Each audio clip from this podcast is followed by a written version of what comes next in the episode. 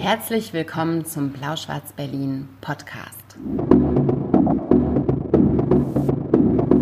Wir sind Maria und Ludwig und heute reden wir wieder über unsere letzten Lektüren. Unser Lieblingsgeräusch. Herzlich willkommen, herzlich willkommen, ähm, sehr verehrte Damen und Herren, zu dieser Grauburgunder-Runde. Grauburgunder-Runde zum neuen äh, Podcast Letzte Lektüren von Blau-Schwarz-Berlin. Ja. Wir gießen schon mal den Grauburgunder ein. Es wird ja immer wieder gefragt, ob wir uns sponsern lassen. Verlage nein, Grauburgunder, Kältereien gerne ja. Stimmt, den hat Camilla, dürfen wir das sagen? Gestern vorbeigebracht, weil sie äh, in, zu Besuch in Berlin war, aber ähm, ja. dürfen wir sagen. Ähm, wir reden über Literatur Aber an Grauburgunder stoßen wir auf Volker Weidemann an. und auf seine Nachfolgerin. Genau. Äh, ich bin gespannt, wer es wird. Hast du einen heißen Tipp? Ich hatte ja heute schon einen. Ich würde mich freuen, wenn es Insa Wilke werden würde. Das glaube ich nicht, dass sie sich dazu herablässt. Die finde ich super, aber die ist ja, glaube ich, schon beim ähm, Lesenswertquartett dabei. Ne? Mm, Und ich glaube, das ist auch nicht so häufig. Und ich würde Aber mich sie finde ich ziemlich gut als Kritikerin. ziemlich in den Hintern beißen, wenn es Mara Delius würde. Aber das werden Stimmt, wir die alles ist eine sehen. heiße Kandidatin. Die war ja auch schon mal da. Mhm. Die ist gerade nicht fest in irgendeiner Sendung. Sie ist halt nur literarische Weltchefin. Und äh, neue Kampe-Preisträgerin. Mhm. Wir reden jetzt nicht über Maradelius, sondern über gute Literatur. Ein Glück. Und äh, jede Podcast-Folge beginnen wir mit einem Gedicht. Und heute ist endlich wieder Ludwig dran. Freust du ich dich? freue mich total, weil äh, ich Lyrik eines Autors vorlesen kann, dessen Prosa ich sehr schätze. Nämlich äh, von Matthias Ennar. Der ist jetzt im Herbst im Hansa Verlag in der Übersetzung von ähm, Sabine Müller und Holger Fock ein Gedichtband erschienen, der den lustigen Titel hat Letzte Mitteilung an die Brustgesellschaft von Barcelona. Ähm, Matthias, ich finde den schon irgendwie, Ja? da ist so ein bisschen äh, barock fast der Titel. Ähm, ja, Matthias Enner hat Kompass geschrieben. Vor vier Jahren hat er für den Prix Goncourt gewonnen und ich finde, das ist ein, eine der großartigsten Romane, die ich je darüber gelesen habe, wie der Orient den Okzident oder der Westen den Mittleren Osten beeinflusst oder die Kulturgeschichte dieses Austausches. Also es ist grandios. Jeder, der sich für den Mittleren Osten interessiert, sollte diesen Roman lesen. Ähm, Warum hat er Ahnung davon? der hat ähm, in Damaskus gelebt, der hat in Beirut gelebt, der hat in Teheran gelebt, der Okay. spricht fließend Arabisch und Persisch. Der hat aber auch in einer anderen Krisenstadt gelebt, nämlich in Berlin. Er spricht also auch fließend Deutsch. ja, der hatte mal dieses Unfassbar. LCB-Stipendium. Ähm, und dieser Mann, der ist so Mitte, Ende 40, lebt in Barcelona, hat ein Restaurant dort und ist ein, äh, lehrt Arabisch dort an der Uni. Ähm, und ist, finde ich, wie eine eigene Bibliothek. Also was der an Wissen hat, das ist einfach unfassbar. Ich glaube, alles, was er jemals gelesen hat, äh, behält der. Der vergisst einfach nichts. Und das ist vielleicht auch sein Problem. Aber für uns als LeserInnen ist es ein Gewinn, weil dieser Mann einfach großartig sein Wissen äh, in Literatur umwandelt. Und in diesem Gedichtband hier äh, beschreibt er, oder der, der, die hat er in den letzten 20 Jahren geschrieben und die sind in verschiedenen Stationen seines Lebens entstanden. Also zum Beispiel in Polen oder Aber halt also von 20 bis 40 quasi. ja, das klingt immer so, als ungefähr, wäre er ja. schon so ein alter Mann. Nee, der ist ist Mitte gar nicht. 40, genau. Also der hat äh, in meinem Alter angefangen zu. äh, ähm, genau, er, er, er schreibt halt äh, in Barcelona, er schreibt in Polen, er schreibt in Russland. Ähm, der hat auch mal so ein tolles Buch geschrieben, das hatte ich beim letzten Mal vorgeschlagen, Der Alkohol und die Wehmut, äh, wo er nach Russland gefahren ist. Aber großartig. Es ist immer irgendwie sehr melancholisch, es geht immer auch ins Politische, es geht immer auch ein bisschen in die Gesch Geschichte. Äh, und oft sind es so Perspektiven eines lyrischen Ichs, die, die sowas sehr Einzelgängerisches haben, so nachts durch die Kneipen gehen und nachdenken und irgendwie an alte Lieben denken und sowas. Und das ist ja was, was ich sehr mag. Ne? Also so dieses, ach ja, so ein bisschen romantisch, äh, melancholische. Und jetzt, ähm, ich würde dir gerne die Auswahl überlassen, Oh welches ja. ich vorlese. Und zwar, ich habe zwei. Eins, das heißt Pamirberge, das spielt also in Tadschikistan. Ne? Pamir ist so neben Himalaya da, so Hochgebirge. Oder, ich lese vor, was ich auch sehr schön finde, äh, Ballade, Ballade über die Bar Marcella. Das ist eine der ältesten Bars in Barcelona. Als alte Kneiperin würde ich ja tatsächlich das Bargedicht vorziehen. Ja. Auch wenn ich über Tadschikistan zu wenig weiß und dringend Lyrik darüber lesen müsste. Aber lies, lies doch das Bargedicht. Das Bargedicht? Ja, bitte. Es reimt sich aber. Und ich finde, ich Reime in der Übersetzung ist immer tricky. Hat ne? funktioniert? Also. Doch, bitte. Lies es gerade ne? deswegen. Genau, okay. Mhm. Ähm, Ballade über die Bar Marcella. Meine grüne Fee ist dein Arsch. Die vergessenen Amüsierschuppen, die Winkel, dunkel und verrucht, die Träume, die selten einer besucht, die trüben Substanzen, die uns wacher machen, die dich in mir wie einen Leuchtturm entfachen. Alles, was der Tabak hervorgebracht in dieser von Bitternis bestirnten Nacht. Opium, das raucht man in Iran, nicht Pfeifen aus Bruyère. Und zünd ich mir die Bambuspfeife an, liegst du, obwohl es dich nicht mehr gibt, in deiner Pracht auf meinem Lager, knistert dein Name unter meinem Schritt. Oft hab benebelt ich deiner gedacht in dieser von Bitternis bestürmten Nacht. Trostlos, zärtlich und entschieden verschafft deine Hand mir Frieden. Sanft setzt die Opiumraucherin den süßen Schuss mir am Kamin. Kalt reißt die Explosion mich nieder, in einem Graben erwach ich wieder, von schnüffelnden Hunden bewacht, in dieser von Bitternis bestürmten Nacht. Deine Worte, Hände, ungeschickt verschworen, all diese Krähen, die mich in Stücke reißen. Mein Dasein ist an den Suff verloren, Wände und Hände, die um mich gleißen. Im einzigen Licht, das ich entfacht, leuchtet die Haut von deinen Armen.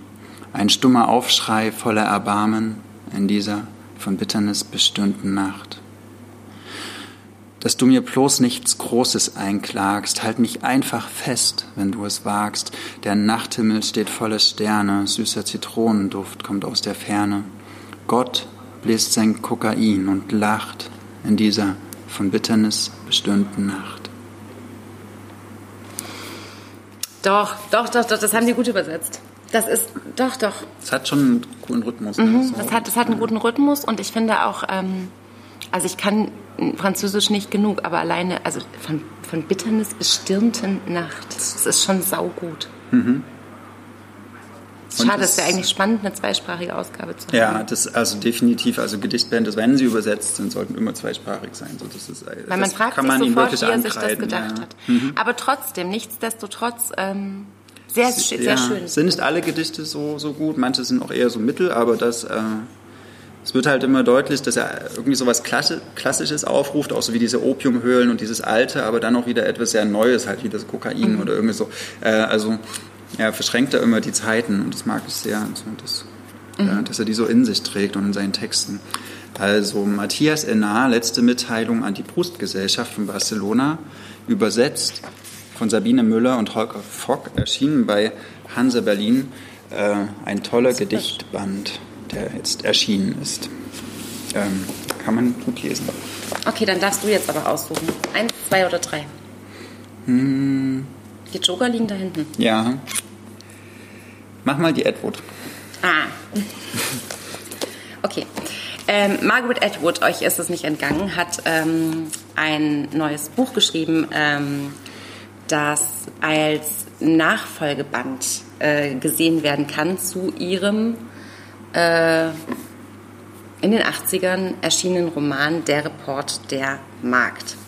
Ähm, die Zeuginnen ist jetzt irgendwie ganz frisch erschienen, ist relativ schnell ähm, zusammen mit Bernardine Evaristo für den Booker Prize nominiert äh, worden und hat äh, zusammen mit ihr diesen Preis gewonnen. Ich habe, vielleicht fange ich kurz so an, den Reporter am Markt ziemlich spät gelesen. Ich habe aber die Serie nicht geguckt, durch die das ganze Thema jetzt ja wieder wahnsinnig in den Fokus gerückt ist und möchte vielleicht ganz zu Anfang euch sehr, sehr dringend empfehlen, euch die äh, Graphic Novel von René No, so spricht man das, glaube ich, in der Übersetzung von Ebi Naumann im Berlin Verlag nochmal zu Gemüte zu führen, wenn ähm, bei euch vielleicht äh, die Lektüre auch schon eine Weile zurückliegt oder ihr die Serie auch nicht gucken wollt und ihr vielleicht euch nochmal auffrischen wollt, äh, wo der Report der Markt endete. Das ist gut zu wissen, wo der endete. Es ist aber, finde ich, nicht unbedingt nötig, um die Zeuginnen zu verstehen.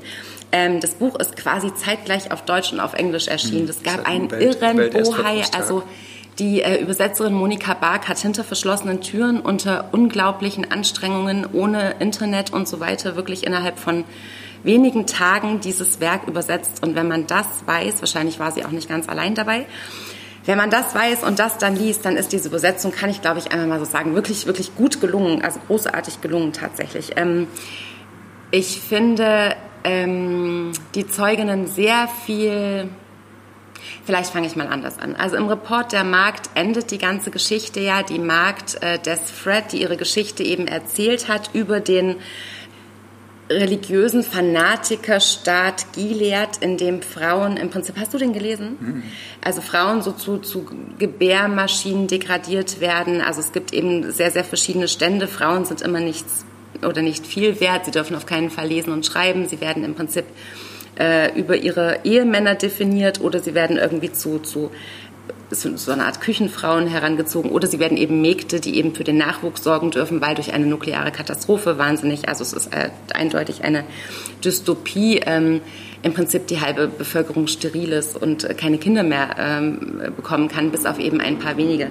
Und, ähm, also so wie 1984 genau, antifeministisch das, ach, oder sowas. Ja, antifeministisch? Naja, also weil es halt, oder, oder so misogyn, weil es halt gegen Genau, Frauen aber es, genau, und es geht halt aber ganz, es ist ja der feministische Roman schlechthin, weil er eben im Prinzip ja auch die Befreiung aus, aus dieser, dieser, mhm. dieser Perspektive von dieser Magd des Fred eben erzählt. Und ähm, in die Zeuginnen, und das vielleicht nur so, um es ganz kurz mal in den Kontext zu rücken, äh, ich glaube, wir sind 15 Jahre nach dem Ende von der Report der Markt und was Margaret Atwood ähm, finde ich, sehr, sehr großartig schafft, ist, dass sie es auch hinkriegt. Und ich habe mich beim Lesen da wirklich auch überprüft. Und ich habe vorher wirklich an einem rauschhaften Abend diese Graphic Novel nochmal gelesen, weil ich es gerne wollte. Aber ich habe wirklich nochmal so in mich äh, gehorcht und ich hätte es nicht gemusst. Ich hätte dieses Buch sehr wohl auch gut verstanden, wenn ich der Reporter Markt auch als richtiges Buch vorher nie gelesen hätte. Weil sie immer wieder auch Bezüge nimmt und Sachen erklärt. Und ähm, die Zeuginnen erzählt nun, die Geschichte dieses Staates Gilead aus drei verschiedenen Perspektiven. Und Margaret Atwood, die Grande Dame der, der feministischen, der, der, der kanadischen, der dystopischen mhm. Literatur, ähm, ist ja in Leserbriefen ganz oft gefragt worden. Gerade nachdem eben die äh, Serie vom Reporter Markt so ein krasser Erfolg war, haben sich ja ganz viele Leute auch des Buches wieder erinnert, was ja vor 30 Jahren eben erschien und gesagt, oh wow. Und sie hat unglaublich viele Leserbriefe bekommen, die eben nachgefragt haben, okay, wie konnte es zu diesem, äh, zu diesem ähm, Gilead-Staat überhaupt kommen? Wie ist der entstanden? Und im Report der Markt ist ja klar, der ist wieder geendet. Es gab ein Symposium, was sich dann diese Tonbandaufzeichnung dieser Markt angehört hat, in so einer Art universitären Veranstaltung auseinandergenommen hat, was ist damals eigentlich passiert. Und es war klar, diesen Staat gibt es jetzt nicht mehr. Also wie ist der wieder gestürzt, war auch eben eine ganz große Frage. Und äh, diesen Fragen hat sie sich jetzt quasi gewidmet in diesem Buch und erzählt aus drei verschiedenen Perspektiven äh, Sachen, die für uns Leserinnen offen geblieben sind oder eben auch äh, fast krimiartig Sachen, die äh, euch alle interessieren, weswegen ich dieses Buch eben auch dann empfehle, wenn man den Report gar nicht gelesen hat.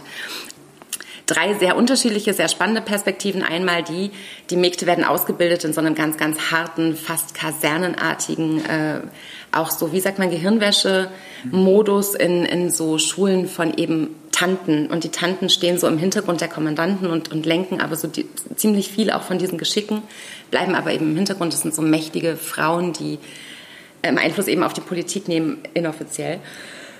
Und ähm, die schlimmste von allen, die sadistischste von allen und äh, die, die auch eine wichtige Rolle im Report spielt, ist eben diese Tante Lydia. Und die erzählt im, äh, im zweiten Buch quasi in die Zeuginnen ihre Geschichte, auch wie sie zu dieser Tante wurde, was ich unglaublich spannend finde, wie eben die Anfänge dieses Staates waren, wie der Terror ausgebrochen ist, wie plötzlich Gewalt auf den Straßen war, wie diese, diese militante Revolution, also dieser Putsch quasi passiert ist. Und das finde ich hochgradig interessant. Und dann wechselt die Geschichte eben in zwei anderen Perspektiven nochmal zu einer ähm, Tochter eines hochgestellten Kommandanten in Gilead und einer Tochter eines ähm, es gibt in Kanada so eine Art ähm, ähm, Gegenbewegung, die nennt sich Mayday, also so ein Partisanensystem, was versucht, Gilead zu stürzen, was mhm. ja irgendwie in den USA angesiedelt ist, in einem Teil der USA zumindest spielt. Und ähm, eine Tochter von einer dieser Widerstandsbewegungs... Äh, ist quasi der dritte Blick. Und ich finde das ziemlich soghaft, ziemlich krimiartig geschrieben, sehr eingängig. Ich finde, man kann diesem Buch zu Recht vorwerfen, dass es literarisch nicht so hochwertig ist wie der Reportermarkt, weil es viel mehr, also es hat so einen ganz merkwürdigen Drive, den man auch anmerkt, dass Margaret Atwood einfach auch einen großen Erfolg schreiben musste jetzt, wenn sie sich so dieses die Themas nochmal. so. Ich habe die Serie ja abgebrochen nach der zweiten Folge. Ich habe ich hab die erste Folge geguckt, dann habe ich die zweite geguckt, und dann war ich so sauer, weil mich die nochmal so anders angepackt Mhm. hat als das Buch. Ich habe, also ich kann äh, ganz schlimme, ganz brutale Serien gucken, aber die irgendwie konnte ich nicht Mhm. gut ertragen, weil die sehr gut ist. Und deswegen kann ich die Frage schlussendlich nicht beantworten, aber sie hat, glaube ich, nicht nur diesen Drive genutzt, den die Serie ihr jetzt quasi so nochmal gibt.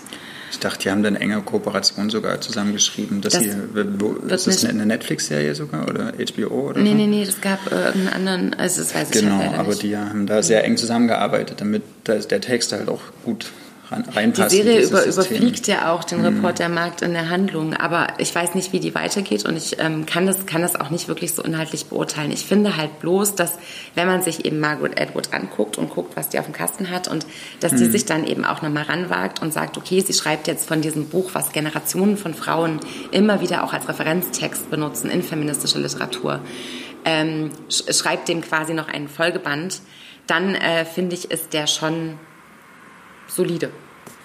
So, solide gelungen. Vielleicht Also können nicht, auch nicht nur für Fans von. Reporter Markt, sondern auch so Nee, für sich also als, sonst im Gegensatz, also äh, fast im Gegenteil. Es ist fast auch für Krimi-Fans Ja. total gut lesbar. Es ist für Leute, die gerne Dystopien lesen. Es ist also auch tatsächlich die Zeuginnen hat auch einen Grund, weil es wirklich wie Berichte sind, Mhm. die sich so abwechseln, also fast auch tagebuchartig, Mhm. eher nüchtern. Aber unglaublich, ähm, also wirklich ganz spannend. Die macht auch die Cliffhanger genau an den richtigen Stellen und ähm, wechselt die Perspektiven und du kannst gar nicht aufhören zu lesen. Das ist alles schon wirklich solides, solides, gutes Handwerk, was den Booker Prize aber, ähm, muss ich vielleicht auch nochmal sagen, weder verdient noch nötig gehabt hätte, weil literarisch hat sie sich im Reportermarkt ähm, sehr viel nochmal auf anderem Terrain bewegt. Aber ein solides, gut lesbares Buch. Die Tage werden kürzer, ihr müsst viel mehr lesen und wenn ihr irgendwas lesen wollt, was sich auch so weg zischt und trotzdem eine gute Botschaft hat, könnt ihr das machen. In der guten Übersetzung von Monika Bark, die Zeuginnen von Margaret Atwood im Berlin Verlag erschienen. Und nochmal eine große, große ähm, Empfehlung für die Graphic Novel von äh, René No in der Übersetzung von Ebi Naumann.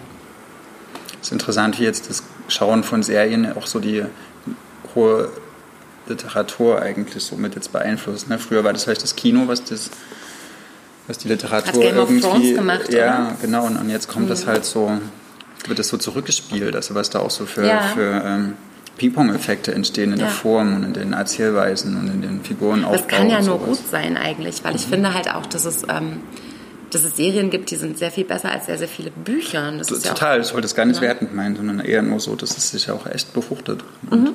Aber das ist halt jetzt, dass man so eine äh, gestandene Autorin dann dazu bringt, dass sie so auf diesen Serienplot eigentlich oder da Ja. was draufschreibt. Ähm, Wobei die hat ja auch ein großes Interesse daran, dass diese Serie gut funktioniert. Ne? Mhm. So. Jetzt du. ist übrigens eine kanadische Autorin. Ne? Wie viele ich grad kanadische gesagt. Autoren kenn, kennst du? Kathy Page, Easy. Ja, das ist gar- das sind Rachel Kask ist auch Kanadierin. Ist die Kanadierin? Ich glaube, Ah, okay. sie wohnt aber, glaube ich, in England. Also so ein Misch. Kanada ist aber Gastland. Wir haben letzt, also auf der Messe haben wir darüber gesprochen, wie viele kanadische AutorInnen wir eigentlich kennen. Und erschreckend wenig. Also ich kannte nicht so viele. Mhm. Mensch, nachdenke, fallen mir noch mehr ein. Aber es sind nicht so viele. Aber es kommt. Es kommt. Alice Munro. Alice Munro aus Kanada. Nobelpreistragende Kanadierin. Okay, also Nobelpreis Hast du eine ist... Kanadierin? Kann- nee, nee, ja Nobelpreis ist ein gutes Stichwort. Ah, ja. äh, Und ich finde, es schließt auch gut an, weil ich will gern über einen Nobelpreisträger reden, der sich einem, würde ich sagen, schon ja krassen, also den Kriegsverbrecher irgendwie angedient hat, in seine Sympathien für ihn bekundet hat und dessen Schatten, in den Schatten dieser Sympathiebekundung man sein Werk jetzt auch lesen muss. Habe ich das jetzt ein bisschen verklausuliert ausgedrückt, aber Im finde, Schatten der Sympathiebekundung, äh, sein muss- Werk muss man lesen. ja, genau. Und ich finde, das ist eine hochaktuelle Debatte. Kannst du das Werk Tagen. vom Autor trennen? Genau, so. Ah. Und um sowas geht es vielleicht auch. Oder sollten wir uns die, Hm. die Werke dieser Autoren, das sind eigentlich meistens Autoren, ich kenne wenig Autorinnen, die sich Diktatoren äh, äh, angefreundet, mit Diktatoren befreundet haben und Audienzen gebeten haben. Hm. Äh, genau. Sollten wir diese Werke erstens lesen und zweitens vielleicht ins Regal stellen oder drittens auch Buchhandlungen verkaufen und sowas. Äh, das ist was, was wir jetzt an dem Buch, was ich jetzt vorstellen werde, diskutieren. Und es geht nicht um Peter Handke. Nee, ist schön. Wir reden auch nicht ich über Peter gar nicht Handke. über Peter Handke reden, sondern über Knut Hamsun. Ein norwegischer Schriftsteller, der ich meine 1920 den Literaturnobelpreis bekommen hat. Jetzt bin ich wieder äh, nicht vorbereitet. Nicht vorbereitet. 1920 erhielt. Super. Ja, habe ich richtig geraten. Mhm. Genau. Und der hat 1907 hat er Hunger geschrieben und ist damit sehr berühmt geworden. Das ist eigentlich ein Prosawerk von so 200 Seiten, keine Graphic Novel. Ich habe aber, ähnlich wie du jetzt mit der Reporter Markt, mir mal die Graphic Novel genommen, die im Avant Verlag erschienen ist und gemalt wurde von Martin Ernstsen. Das ist ein Schwede. Müsste es ähm, Stockholm, ja. ja. Genau. Genau, der hat es gemalt und übersetzt hat die, diese Graphic Novel Ina Kronenberger aus dem Norwegischen. Äh, genau, und ich habe noch nie was von Knut Hamsun gelesen und ich wollte unbedingt mal Hunger lesen und das war jetzt so eine schöne äh, Gelegenheit, sich diesen Text mal zu lesen, äh, zu nähern, ohne dass man jetzt vielleicht gleich drei, vier Tage damit zubringt, sondern halt wirklich nur mal zwei Stunden. Und, ähm, Hast du es in zwei Stunden geschafft? Ja, so gut zwei Stunden. Mhm. Das geht relativ schnell. Die Geschichte ist eine, wie ich sie mag.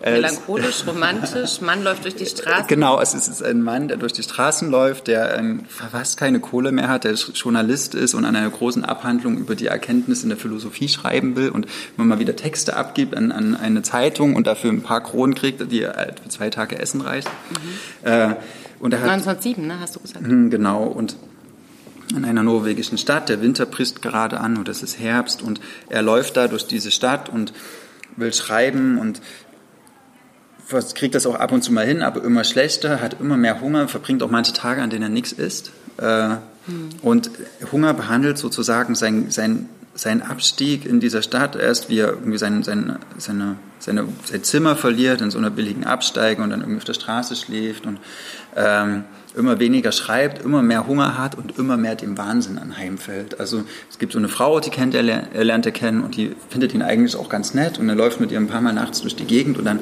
äh, sagt er aber völlig verrückte Sachen zu ihr, äh, weil er irgendwie sein, sein Geist äh, so von dem Hunger beeinflusst, dass er, dass er nicht mehr klar denken kann. Und diese, diese Mischung aus irgendwie so einem herren künstlerischen Anspruch, so Philosophie, die er sich irgendwie auf die Fahnen schreibt, aber dann auch krassen Hunger, also wirklich der, der, der zerfällt körperlich, das wird auch schön gezeigt. So, ich meine, das sehen wir im Podcast nicht, aber äh, das sieht man hier in den, in den Bildern, mhm. wie, er, wie er so zerfließt. Also hier zum Beispiel, äh, na, er sitzt auf der Bank und ist irgendwann nicht mehr da. Verschwindet im Grunde, genau. Also das sind auch so sehr surreale Bilder und, und das passiert im Endeffekt auch mit seinem Geist, also sein, oder sein, sein Verstand, der, der bröckelt immer mehr und er sieht, er hat Wahn, Wahnvorstellungen. Irgendwo kommt auch mal Gott, der ihn ärgert, wie so ein riesiger Finger aus dem, aus dem Himmel, der ihn dann niederdrückt. Und, ist das äh, aber ist das eine Metapher oder ist das wirklich äh, äh, der Hunger? Ich glaube schon, dass es der Hunger ist, der ihn mhm. auch so setzt oder der ihn halt in so, so Wahngedanken haben lässt. Und ähm, ich fand das eigentlich eine extrem gute Geschichte, weil es so darstellt, wie man so sich immer weiter, wie, wie man immer weiter aus der Welt herausfällt, wenn man so in so eine existenzielle Notlage kommt. Äh, mhm. Und wie auch, ich finde, es ist auch so ein bisschen wie so eine Dostoevsky-Geschichte, weil es äh, eine, eine Figur ist, die eigentlich keine richtigen Freunde mehr hat, die also wirklich komplett alleine ist auf der Welt und nur noch so äh, die, die Welt eigentlich nur noch von außen sieht, also nur noch die Fassaden, nur noch die Menschen von Weitem, die lachen, aber er ist nicht mehr Teil der Welt, sondern er ist irgendwie so rausgefallen. Und ich finde, das, das passt zum Beispiel hier super zu Schuld und Sühne, der ist mhm. ja auch irgendwie jenseits von allen, er hat eigentlich keine Freunde, keine Familie, ja. kein gar nichts. Und was passiert mit solchen Figuren? Also in dieser Tradition kann man das lesen. Und, ähm, aber über eine Graphic Novel reden äh, bedeutet ja auch über das zu reden, was gemalt wurde. Und am Anfang war ich so ein bisschen skeptisch, weil das so sehr also realistisch, naturalistisch eigentlich anfängt, in so schwarz, weiß, Beige. grau, beigen Tusche, Aquarellzeichnung. Ich kann jetzt die, die Maltechnik nicht 100% bestimmen, aber schon sehr ja, erst naturalistisch realistisch, ne? so wie ein Mensch aussieht, sieht er auch hier aus und sieht, ähnelt ein bisschen Knut Hamsun, finde ich so, von der Brille und alles. Äh, dann gab es aber so eine Stelle, die hat mich dann total fasziniert, da hat er mal gute Laune. Und dann verwandelt er sich. Der, der Protagonist. Genau, der, die, die, die Hauptfigur. So. Mhm. Der läuft durch die Straßen und auf einmal hat er gute Laune und auf einmal verwandelt er sich in so ein kleines, so ein Sonnenscheinmännchen. Ne? Also wird, er wird knallgelb und wird, äh, also eine ganz offensichtliche, wie so ein bisschen so eine Knuppel-Michelin-Figur ohne Hals, äh, so eine, so eine Comicfigur und mhm. läuft aber trotzdem durch ein relativ realistisches Setting. Und da habe ich mir gedacht, cool. Coole der, Idee, ne? Der äh, Zeichner hat, hat so Fantasie, der versucht wirklich so diese, diese, dieses Abstrakte, was vielleicht die Figur so empfindet in mhm. der Welt, so äh, transportiert er auf die Bildebene. Äh, also wie weit geht es weiter? Genau, der, der wird dann halt, verwandelt sich dann wieder zurück und dann kommt ja, der Hunger und dann kommen ihm mhm, Würste aus genau, den Augen. Ja. Und das macht er immer wieder so, dass sich die, die Menschen so verwandeln in irgendwelche komischen mhm. Wesen und ja, also er geht da extrem kreativ um mit dieser Zersetzung dieser Seele und dieser Figur und ähm, die Darstellung des Hungers. Und ich finde, dass durch die Bildebene da was transportiert wird, was vielleicht in dem Text alleine so nicht klar wird. Und da finde ich, ist es eine, so eine Stärke dieser Graphic Novel, dass, ähm, dass sie praktisch diesem Kunstwerk, was da vor 100 Jahren entstanden ist, noch was Neues hinzufügt, eine mhm. neue Art von von formalem Zugriff. So. Und das und, ist dann was, auch was sehr Eigenständiges, was ich ähm, hochinteressant finde. Und hattest du aber hinterher so das Gefühl, okay, ähm, du hättest jetzt aber große Lust, nochmal zu gucken, in welcher Sprache hat er das geschrieben? Mhm. Oder hast du das Gefühl, dir fehlt so ein bisschen was? Oder du würdest nochmal nach lesen ähm, parallel oder bist du jetzt eigentlich so, dass du sagst, nee, Hunger weißt jetzt Bescheid?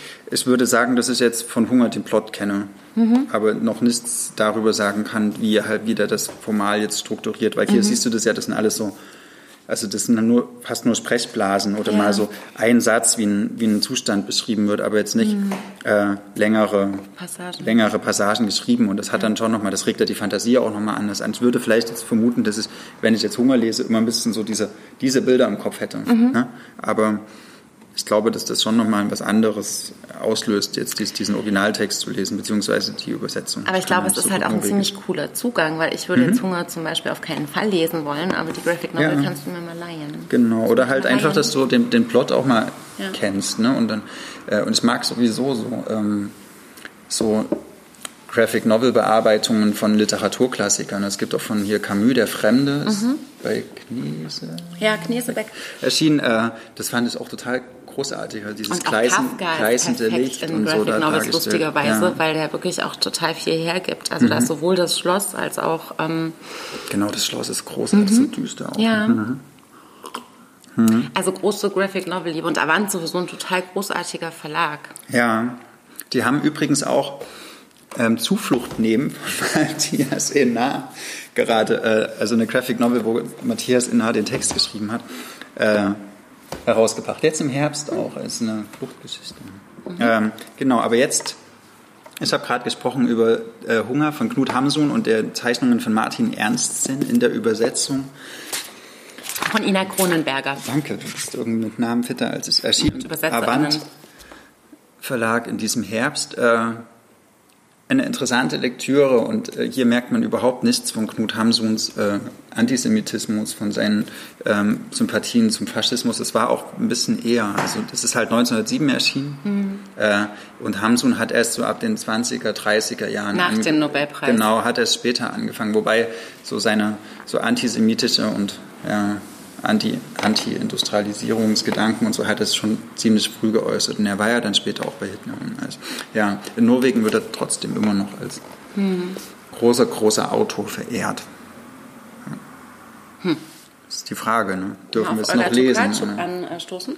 Ja, wir können sehr gerne auf Olga Tokarczuk anstoßen. Die, ich habe noch einen Schluck, aber ja, es wird doch warm. kann nie genug sein. Auf Olga Tokarczuk. Ja, die Nobelpreis sehr verdient. Lest alle Unrast mhm. und die Jakobsbücher, aber das kann ich noch nicht final bestätigen. Habe ich mich noch nicht äh, rangeschafft. Mm. Okay. Vielleicht können wir das beim nächsten Mal besprechen. Die Unrast? Hatten wir noch nicht, oder? ja, aber die ist halt eine vorvorletzte Lektüre. Ich habe die im Frühling gelesen. Aber was hältst du davon, wenn ich das zum nächsten Mal einfach lese und dann darfst du einsteigen? Dann ist es ja eine letzte Lektüre. Stimmt. Kann man das so ein bisschen ich weiß, wir haben okay. zu Hause stehen. Entschuldigung. ich lese ja nur noch dünne Bücher. Zum Beispiel dieses hier. Entschuldigung, Königin der voll Überleitung. Gut. Das ist ein schönes Cover. Das gefällt mir sehr, sehr gut. Kannst du das für unsere Podcast-Hörerinnen und Hörer vielleicht beschreiben? Ähm, ja. Also was ist denn abgebildet? Eine Frau, die ein kleines Kind in den Arm hält, in irgendeiner Decke gewickelt. Äh, ist ziemlich düster, ja, sieht aus, als würde sie vor irgendwas weglaufen oder das kleine Kind irgendwie von einer, von einer Gefahr beschützen. Ich habe mein erstes Buch von Danilo Kisch gelesen, darüber reden wir jetzt gerade. Ähm, ich habe es wirklich wegen des Covers lesen wollen, das heißt Psalm 44 und ist gerade bei Hansa erschienen. Und habe es wirklich äh, Ludwig abspenstig gemacht, hm. ähm, der es äh, bei sich liegen hatte, weil du gerne einen Lagerroman lesen wolltest. Ich hatte das so gar nicht ich kannte, ich kannte ihn halt auch nicht und habe gedacht, das ist vielleicht ein guter Einstieg, äh, mhm. ihn kennenzulernen. Ich kannte ihn auch nicht. Die großartige Übersetzerin Ilma Rakusa hat ihn ziemlich bekannt gemacht in äh, ihren Übersetzungen ins Deutsche. Äh, zu diesem Buch, äh, Psalm 44, hat sie aber bloß ein sehr, sehr interessantes und unglaublich bereicherndes Nachwort beigetragen. Übersetzt hat es Katharina Wolf-Grieshaber aus dem Serbokroatischen. Ähm, Danilo Kisch ist auch schon seit, ich glaube, 89 tot. Er hat dieses Buch 62 geschrieben, da war er Mitte 20. Und als ich das gelesen habe, äh, bin ich völlig aus äh, allen Wolken gefallen. Denn ich habe erst den Text gelesen und mich dann zu Danilo Kisch quasi informiert. Der Text erzählt die Geschichte von Maria. Maria ist in einem Konzentrationslager inhaftiert. Sie hat ein Kind äh, geboren im siebten Monat. Ähm, eine Frühgeburt, die sie irgendwie in den Baracken verstecken konnte. Das Kind ist jetzt sieben Wochen alt und die Geschichte, die nur 135 Seiten hat, beginnt zu erzählen, als äh, Maria äh, sich in einer Nacht aufmacht mit diesem Baby, das jetzt eben sieben Wochen alt ist, Jan heißt, ähm, und ihrer Baracken-Nachbarin Jeanne die Flucht anzutreten da setzt diese Geschichte ein. Und das ist auf so ganz vielen Ebenen, ist es unglaublich. Ähm, ich habe das, also ich kann da auch ganz schwer drüber reden, weil es mich auf so ganz vielen Ebenen so unglaublich bewegt und berüttelt weil das so hat. Sachen beschrieben werden. weil es so also weil es so ganz vieles macht. Also erstens ähm, muss man vielleicht dazu sagen, dass ähm, Danilo Kischs Vater ist in Auschwitz umgekommen. Er, der war dort inhaftiert und ist dort gestorben. Danilo Kisch selbst ist ähm, äh, dann zurück. Äh, ne, ich muss es anders anfangen. Siehst du, da geht's schon los. Mir fehlen mhm. bei diesem Buch so ganz krass die Worte. Diese, diese Geschichte, ich fange mal beim, beim Plot an. Also diese 135 Seiten erzählen die Geschichte von Maria, die dieses Kind bekommt. Sie erzählen, wie sich Maria in Rückblenden ähm, erzählt sie darüber, wie sie sich in diesem, äh, diesem Lager, was Birkenau ist, in Jakob verliebt was alle Tendenzen auch zu einer ganz kitschigen Geschichte hätte geben können, wenn du weißt, die was ich meine. Die haben sich im Lager erst kennengelernt. Die haben sich im Lager erst kennengelernt. Dieses Kind ist im Lager gezeugt und geboren worden und in dieser Fluchtnacht blickt sie eben zurück auf diese Liebe zu Jakob und dann aber auch auf ihre auf ihre Kindheit und, und ihre ersten Begegnungen mit Antisemitismus äh, im, im serbischen Novi Sad, wo sie Zeugin dieses Riesenmassakers war. Kennst mhm. du das Massaker von Novi Sad?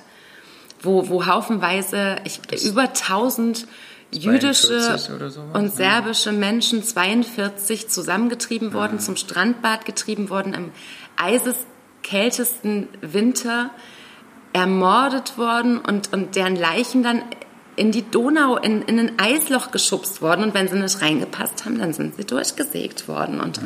Im schlimmsten Fall waren sie da vielleicht noch gar nicht tot. Und oh diese Maria ist als als junge Frau Zeugin dieses Massakers, bei dem ihr Vater quasi ums Leben kommt. Und das alles ist in diesem Buch auf 135 Seiten. Und jetzt kommt es, es ist unglaublich dicht und poetisch und von einer sprachlichen Schönheit, wie ich das zuletzt tatsächlich bei ähm, Gomez Barcelona hatte, mhm. bei Kanada, wo ich gedacht habe, wie kann man über sowas Schreckliches, abgrundtief Schlimmes so schön schreiben? Das hatte ich bei Hertha Müller letztens auch ja. in Atemschaukel. Das waren so poetische Sätze und was sie beschrieben hat, war eigentlich der schlimmste Abgrund. Ja, ja. Und, und das ging mir bei diesem Buch die ganze Zeit so und das ist es ist zwischendurch hatte ich so eine Phase und habe gedacht, der hat jetzt so viel Grauen beschrieben und hat aber gar nicht also gezielt oder oder konkret grauenvolle Szenen geschildert und dann kam diese Novisat-Szene und dann musste ich diesen Gedanken zurücknehmen. Aber ähm, das ist ein Buch, was so, was so auf 135 Seiten so, also es ist ein, finde ich, ein ganz großartiges Werk der Shoah-Literatur, was ich nicht kannte. Ich habe von diesen mhm. Menschen noch nie gehört und ähm, das hat mich dann auch kurz so beschämt, weil ich gedacht habe, also Psalm 44, der Titel ist, ähm, ist angelehnt und das ist auch was, was eben Ilmar Rakusas Nachwort irgendwie wahnsinnig sinnvoll einordnet, angelehnt an diesen Psalm, der eben, oder benannt nach diesem Psalm, der eben das Leiden des jüdischen Volkes beschreibt. Und ähm, und, und sie hat unglaublich informative, gute ähm, Anmerkungen auch zu Danilo Kischs Leben und zu seinem Werdegang. Und als mir dann klar wurde, der war 25, als er das geschrieben hat, und er hat es nach eigenen Aussagen innerhalb eines Monats geschrieben für einen Wettbewerb für eine jüdische, ähm, jüdische Organisation, wo es eben im Prinzip um diese Art der Literatur ging. Und äh, das ist irre, oder? Und ich bin ganz mhm. geplättet immer noch. Also ich bin jetzt auch erst ziemlich frisch damit fertig und bin wahnsinnig ähm, bewegt und beeindruckt und möchte, dass ihr das wirklich alle lest. Also es, mhm. ich mache selten so ganz klare Ansagen, aber ich finde, das gehört zur auch so Verständnisliteratur, gerade in Bezug auf uns und unsere Geschichte und unsere Auseinandersetzungen auch und aktuelle politische, ich will überhaupt keinen großen Bogen schlagen, ihr wisst, wovon ich irgendwie rede, aber ähm, Danilo Kisch, Psalm 44. Aber was wird denn aus dem Kind dann? Das bleibt im Lager, oder? Katharina Wolf-Grieshaber hat es aus dem Serbokroatischen übersetzt. Na, das Krasse ist, den, ich will nicht zu viel erzählen, aber denen gelingt die Flucht. Hm. Und die besuchen dieses Lager. Nee, okay. ihr gelingt die Flucht. Also der, der Mann ist, ähm, natürlich sind, ne, hat das nicht funktioniert, die sind getrennt worden. Ja. Ähm, sie war schwanger, sie konnte ihm gerade noch so zurufen, dass sie schwanger ist. Sie wusste gar nicht mehr, ob er es gehört hat. Ähm, er hat irgendwie über, über so eine Art ähm, Capo, mit dem er irgendwie befreundet war, wie so, eine, wie, so ein, wie so ein Schutzmechanismus so ein bisschen schaffen können und hat es geschafft, dass sie von Auschwitz nach Birkenau verlegt wurde, was irgendwie, ähm, also er ist auch Arzt, er ist ein, ein jüdischer Arzt in einem Lager gewesen, dieser Jakob. Deswegen haben die sich überhaupt nur kennengelernt, weil er sie im Prinzip vom Schlimmsten bewahrt hat, oder kann man gar nicht sagen, aber vom noch Schlimmeren. Und ähm, die Geschichte ist inspiriert von einem Zeitungsausschnitt, den Danilo Kisch wohl gelesen hat, in dem ein Paar mit seinem sechsjährigen Sohn auch wohl Auschwitz äh, besucht hat.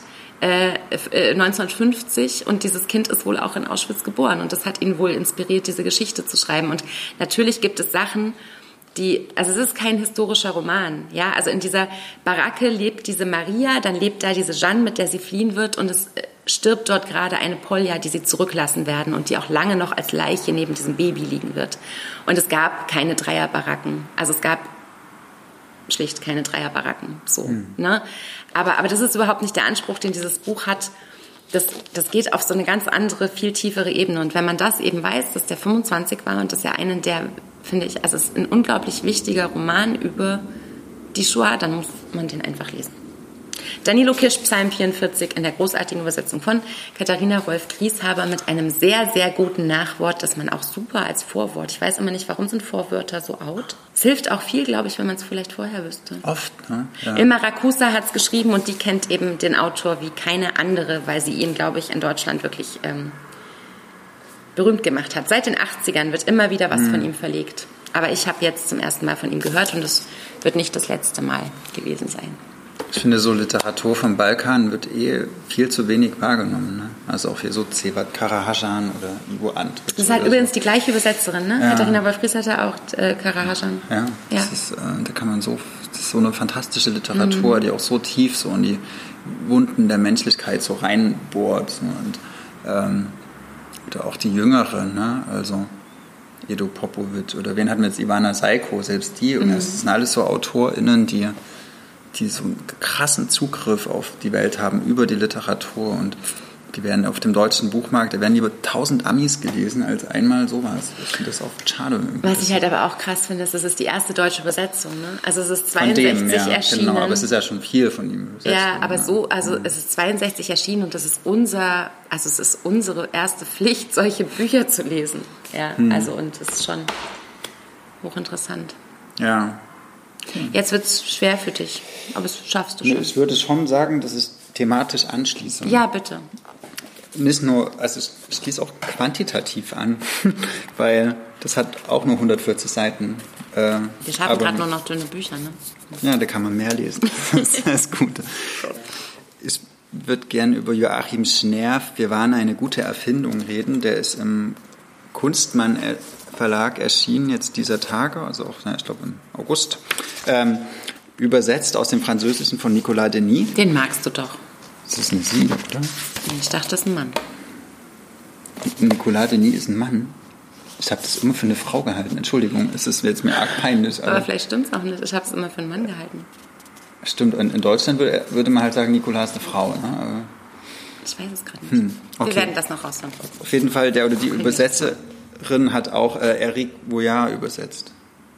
Daher. Aber nee, wenn es Nicolas wäre, dann hätte es ein S, wenn hm. es ein Mann wäre, wahrscheinlich. Hm. Lies, lies, mal weiter, ich ja. mal kurz.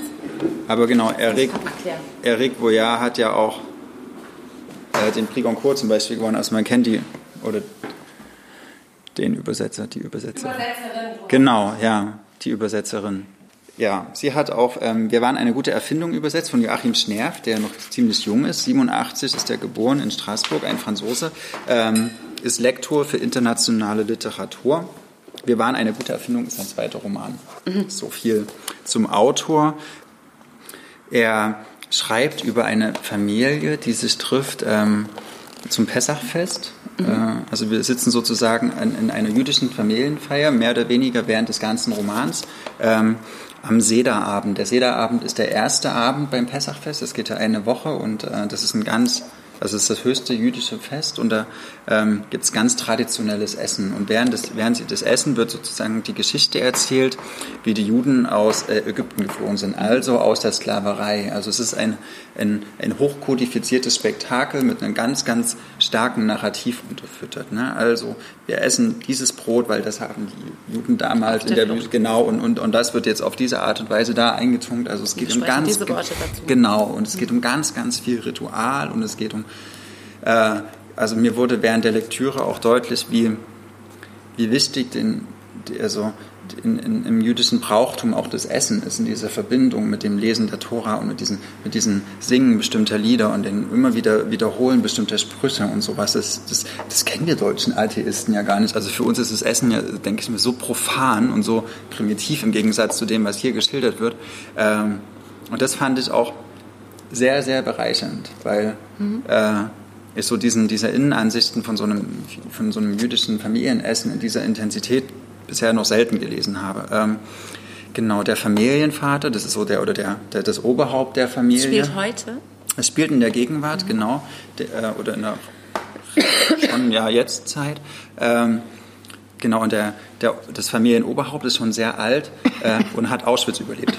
Da haben wir jetzt vielleicht so den Bogen auch zu Danilo Kisch. Mhm. Äh, der hat als junger Mann Auschwitz überlebt und hatte dann ein, ein langes Leben. Und ein Jahr bevor dieses dieses Essen stattfindet, ist seine Frau gestorben. Das heißt praktisch, es ist das erste Essen, dieses erste, der erste Sederabend, den er ohne seine Frau machen muss, die natürlich früher immer alles irgendwie zusammengehalten hat. Ne? Also, mhm. äh, große Familie, viele Genau, Kinder. große Familie, hatte drei Kinder und irgendwie auch schon zwei Enkel und sowas. Und die, sind, die Geschwister haben alle irgendwie einzeln für sich einen bestimmten Schaden. äh, und es ist sehr lustig, es ist sehr lebendig erzählt, es ist mit viel Humor erzählt. Und ähm, was so womit auch dieses Buch ein bisschen beworben wird oder was es auch so herausstellt, ist, dass dieser, dieses Familienoberhaupt, Salomon heißt der, äh, sich herausnimmt, über Auschwitz Witze zu machen. Oder er hat, es ist so ein ganz spezieller jüdischer Humor, ne? So wenn er sagt, ja, was stand in Birkenau am Eingang, hier Vorsicht Stufe oder sowas, ne? Und er denkt so, äh, hm, okay, er darf halt darüber Witze machen, weil er ist Überlebender und es ist so eine Art, er ist so unantastbar irgendwie. Und äh, den anderen bleibt natürlich immer das Essen im Hals stellen, wenn der alte Opa wieder Auschwitz-Witze macht. Ne?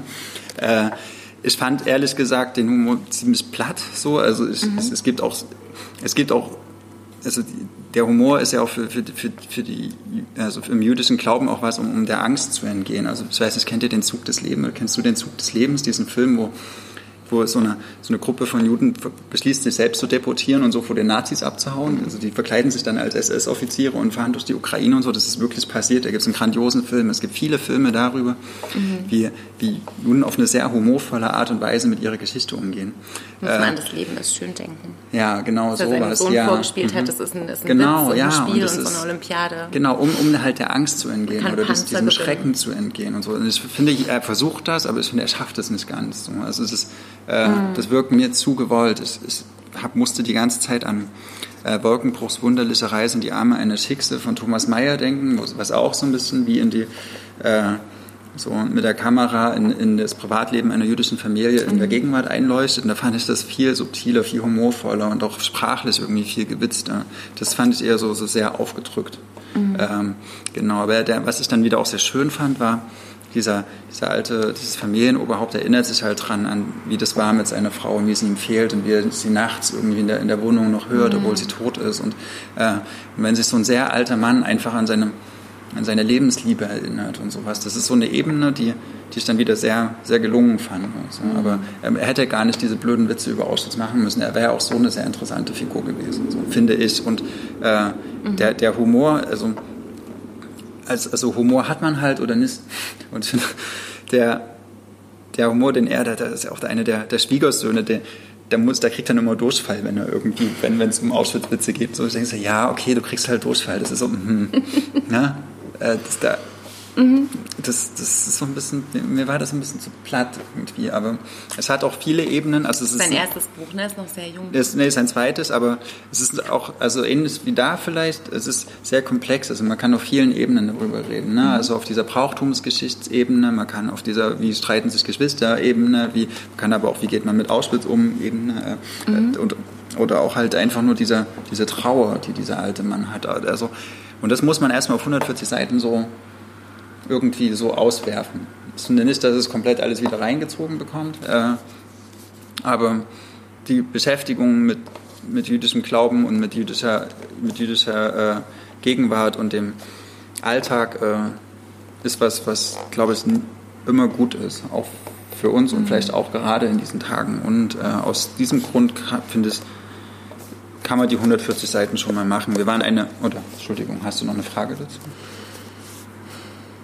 einen ja, lustigen vom Namen. Cover so völlig überfordert gerade, weil das ja. also auf, auf so, wie sagt man, wie so... Vierfach gespiegelte... Vierfach äh, gespiegelten, äh, so, so einen jüdischen äh, Festtagstisch zeigt. Und ich bin da mhm. fünfmal dran vorbeigegangen und habe gedacht, ja, ist halt ein schönes, grafisches...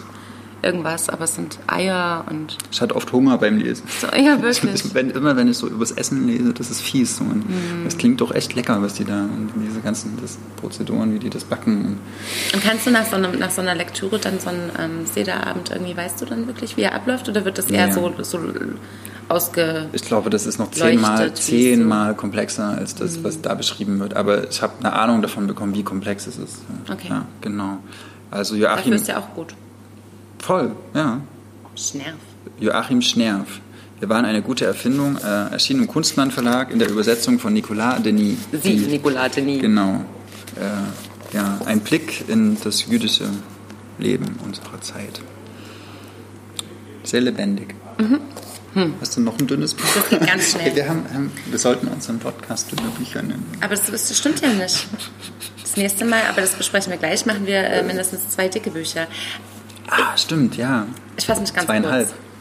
Ich habe schon wieder eine Künstlerinnenbiografie aus dem Sezession Verlag gelesen. Und zwar hat Marie Dariussec, ähm, die ich wirklich sehr, sehr schätze, sich des, äh, die ich ebenfalls sehr, sehr schätze, des Lebens von Paula Moders und Becker angenommen. Und zwar auf gerade mal 120 Seiten. Hier sein ist herrlich. Äh, das heißt, das Leben der Paula Modersohn Becker und ist übersetzt von Aufmerken. Ähm, ich sage sie in der Reihenfolge: Patricia Klobuschiski und Frank Heibert. Ähm, zwei großartige UbersetzerInnen aus dem Französischen und ähm, ich glaube, Frank Heibert zumindest auch noch aus mindestens einer anderen Sprache. Italien? Nee. Eng also. Egal. Zumindest äh, geht es hier tatsächlich um das Leben der Paula Modersohn-Becker und ähm, was ich sehr, sehr interessant finde, ist, es ist eigentlich ein Essay. Also es ist keine Biografie, das muss man, glaube ich, mal mhm. sagen. Ähm, Im Nachwort erklärt sich auch das Gefühl, was ich die ganze Zeit beim Lesen hatte, nämlich wie cool, Marie Dariussec, dass du behauptest, es ist das Leben der Paula Modersohn-Becker, aber eigentlich ist es das, was Marie Dariussec an Paula Modersohn-Becker interessiert. Und das ist A, hochgradig interessant und B, jederzeit ein Buch wert. Aber sie hat das tatsächlich geschrieben 2016, als sie mitverantwortlich war für die Kuratierung einer Ausstellung von Paula Modersohn-Becker in einem Museum in Paris. Und das hat sich äh, mir dann natürlich viel, viel logischer erschlossen, dass ich gedacht habe, anlässlich dieser Ausstellungseröffnung hat sie eben diesen Text geschrieben. Und ähm, dieser Text setzt sich eben sehr mit dem auseinander, was Marie Dariussec eben an Paula Moders und Beckers Leben faszinierend findet.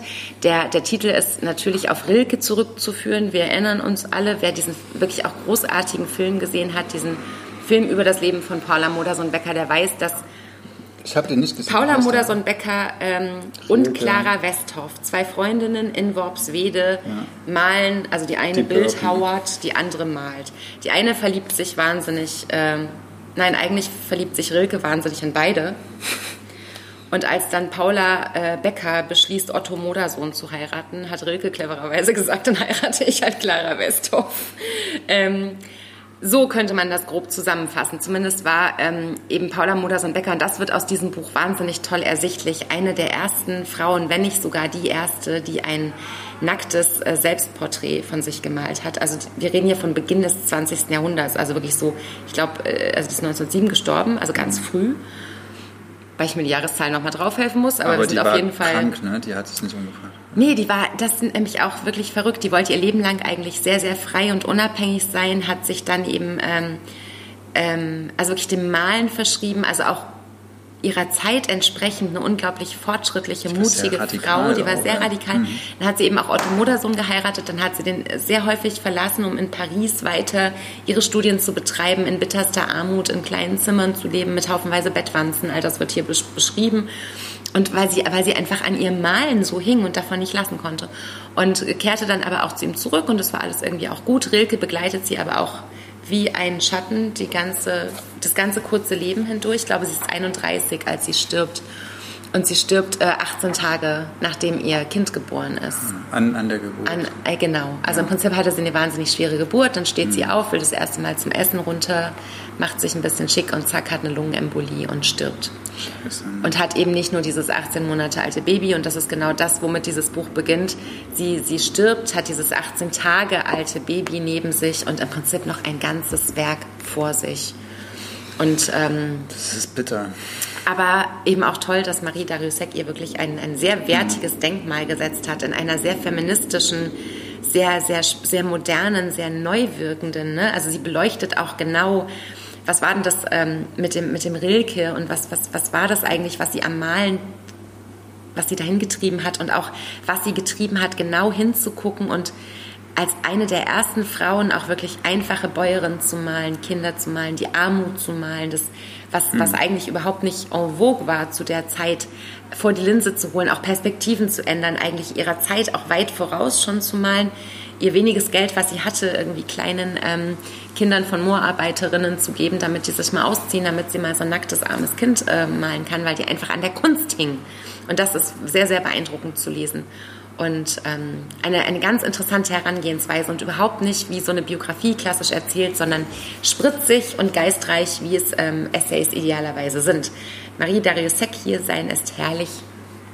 Das Leben, ich sage das Essay über das Leben der Paula Modersohn-Becker von ähm, Frank Heibert und, und Patricia Klobuschinski übersetzt im Sezession Verlag erschienen. Was hältst du davon, wenn es noch eine ganz kleine Minute äh, ja, super. über Thomas Espedal redet? Es wird dem nicht gerecht, leider. Es wird, es wird dem nicht gerecht. Sieben, wie viel noch?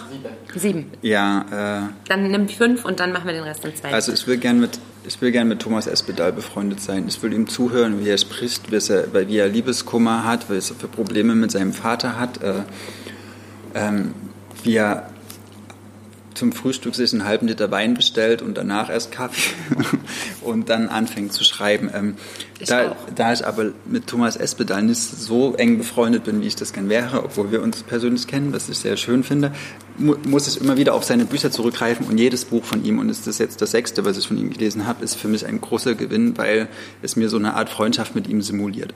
Äh, Thomas Espedal. In diesem Jahr ist von ihm erschienen Das Jahr aus dem norwegischen von besten, einem der besten norwegischen Übersetzer ever ever, äh, von Hinrich Schmidt-Henkel.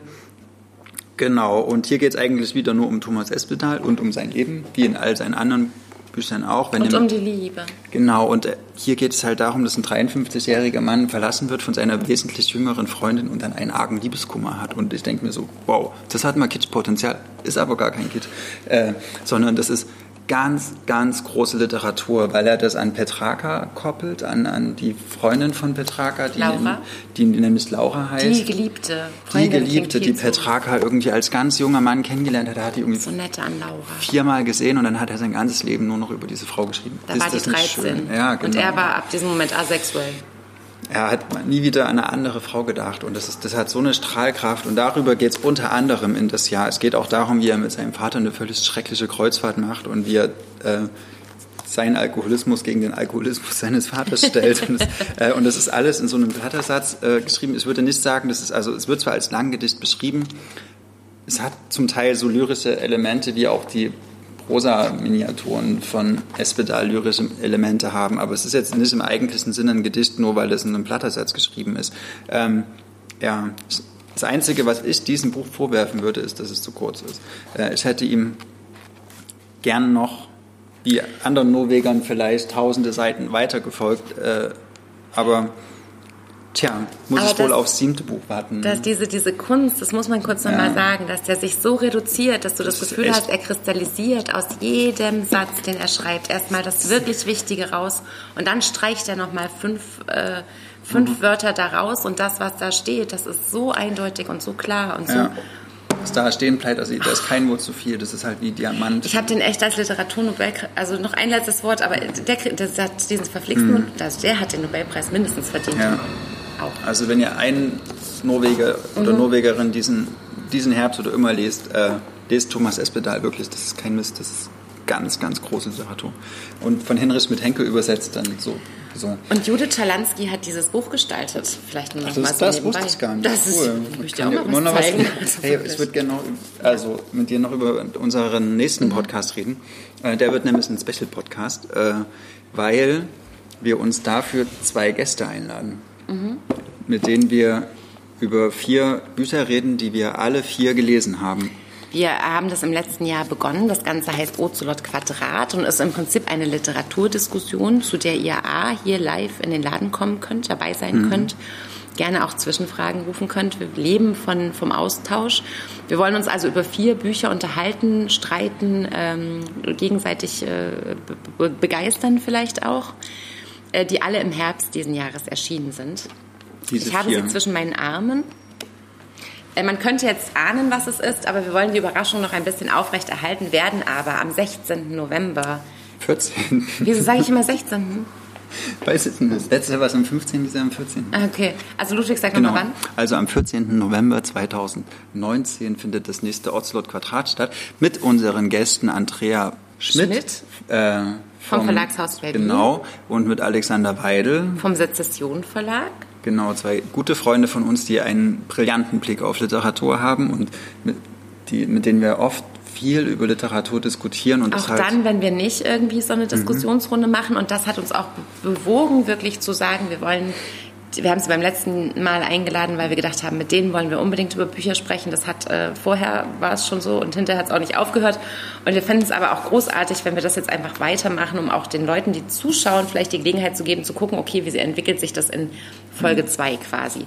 Also Ocelot Quadrat zum zweiten Mal am 14. November. Genau, und das ist öffentlich. Ihr könnt alle hier, in, wir nehmen das hier im Laden auf, es findet hier im Laden statt. Ähm, ihr könnt hier hierher kommen. Ihr könnt es auf Instagram anschauen und wir werden es aber halt auch als die nächste, letzte Lektürenfolge dann als Podcast ja. online stellen. Weil wir schaffen ja sonst nicht so viel als letzte Lektüren zu reden. Ne? Ihr könnt gerne Tipps abgeben, was äh, das für Bücher sein werden. Ich werde die im November, werden wir die auf jeden Fall auf dem Kanal auch enthüllen. Es sind 1600 Seiten insgesamt, die müssen wir jetzt noch lesen. Äh, Drei Verlage davon sind unabhängig. Genau. Wir reden von zwei Autorinnen. Stimmt. Parität. Ja. Deutschsprachig, amerikanisch, Was ist deutschsprachig? Das, Nichts. Doch. Das, Wirklich? Ja. Das äh, amerikanisch, norwegisch, amerikanisch. Ich habe es noch nicht gelesen. Genau. Okay, wir verraten Also, wir nicht. freuen uns, wenn ihr zuhört, kommt. Und vielen Dank auch jetzt fürs Zuhören, fürs Zuschauen. Das war der Podcast zu unseren letzten Lektüren. Wir sind Ludwig und Maria von Blau-Schwarz Berlin.